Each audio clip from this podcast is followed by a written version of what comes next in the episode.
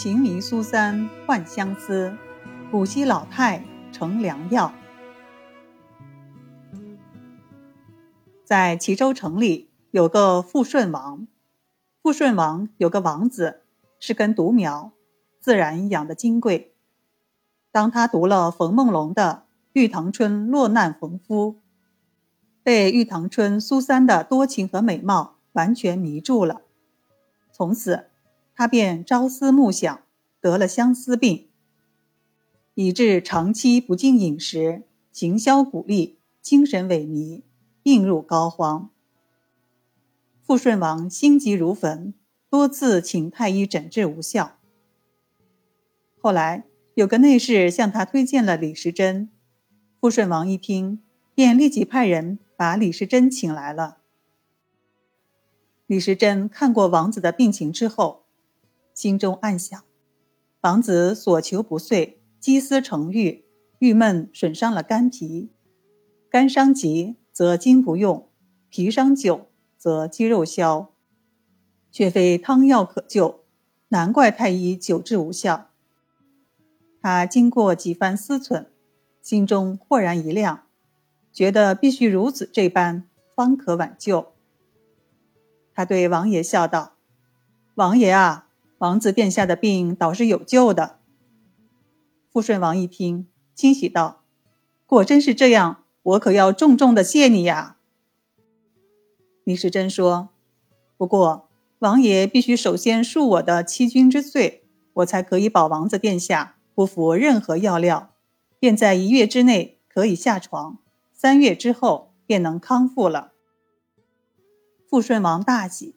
只要我儿能脱此病灾，本王连谢都来不及，管他什么欺不欺君啊！李时珍说：“既是这样，草民如何给王子殿下治病，王爷请不要过问。我这就回去打点一番。明日有个老太来到王府，王爷可要好生接待，务必事事依他。这位老太太自有医治王子殿下的灵丹妙药。”只要王爷能听他安排，王子殿下便有救了。富顺王十分惊讶，明明是叫他李时珍来为我儿子治病，可他却要请个老太太来，这葫芦里到底卖的是什么药呢？既然他告我不必多问，为了我儿的病，也就只好依他了。于是李时珍便离开了王府。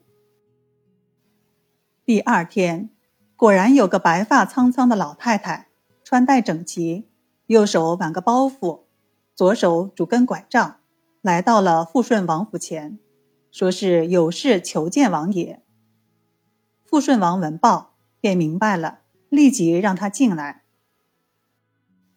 那位老太太操着山西口音对富顺王说：“禀王爷。”老身今日前来为王子殿下治病，请王爷先让老身进王妃娘娘的寝宫里去打扮一番，再让老身去见王子殿下，好吗？富顺王满口答应，让几名宫女领他到王妃的房间里去梳妆打扮，再去见王子殿下。随行的宫女一见老太太梳妆后的这副模样。悄悄议论道：“偌大年纪的老太婆，还穿红戴绿，涂脂抹粉，也不怕人笑话。”老太太只当没有听见。行不多时，便到了王子的寝宫。老太太进的门去，便一屁股坐在王子的床边，捏起王子那双干枯的手，声泪俱下的哭诉道：“唉。”是我苏三折杀王子殿下了，殿下对苏三一片真情，我苏三心里真是过意不去啊！今日唯有与殿下长相厮守，永不分离，以报殿下的一片痴情。王子一听，十分惊讶，立即欠起身来问他：“什么苏三？苏三在哪里？”老太太答道：“苏三在此。”我乃苏三玉堂春也。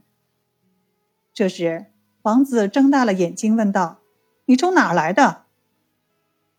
老太太说：“听说王子殿下非常想念我，我从山西洪洞县赶到齐州来，要与殿下结为百年之好。”王子一听，连声说道：“不不不，你不是苏三，不是玉堂春，你不是。”老太太笑道：“殿下凭什么说我不是苏三，不是玉堂春？殿下，您再仔细看看，我苏三哪一点不像玉堂春了？”王子道：“苏三有沉鱼落雁之容，闭月羞花之貌，不像你这个样子。”老太太说道：“殿下好生糊涂啊！你想想，五十年前冯梦龙写书时，我苏三便有二十多岁了，如今我已经七十有八了。殿下既然不嫌弃我，对我如此钟情，故而不远千里从山西来此，与殿下共享天伦也。”王子掐指一算，果然。从《警世通言》问世，至今已有五十多年了。苏三如果在世，算来已到垂暮之年了。他又对老太太瞄了一眼，心中念道：“果然是他呀！无情的岁月，把他的容颜和声音变得如此苍老，已经没有半点娇柔了。”这时，王子噤若寒蝉，什么话也说不出来。多年的苏三梦就这样一朝梦醒了。从此，王子心中苏三的形象已被这老太太所代替。他的病情果然没有服药，便渐渐的好了起来。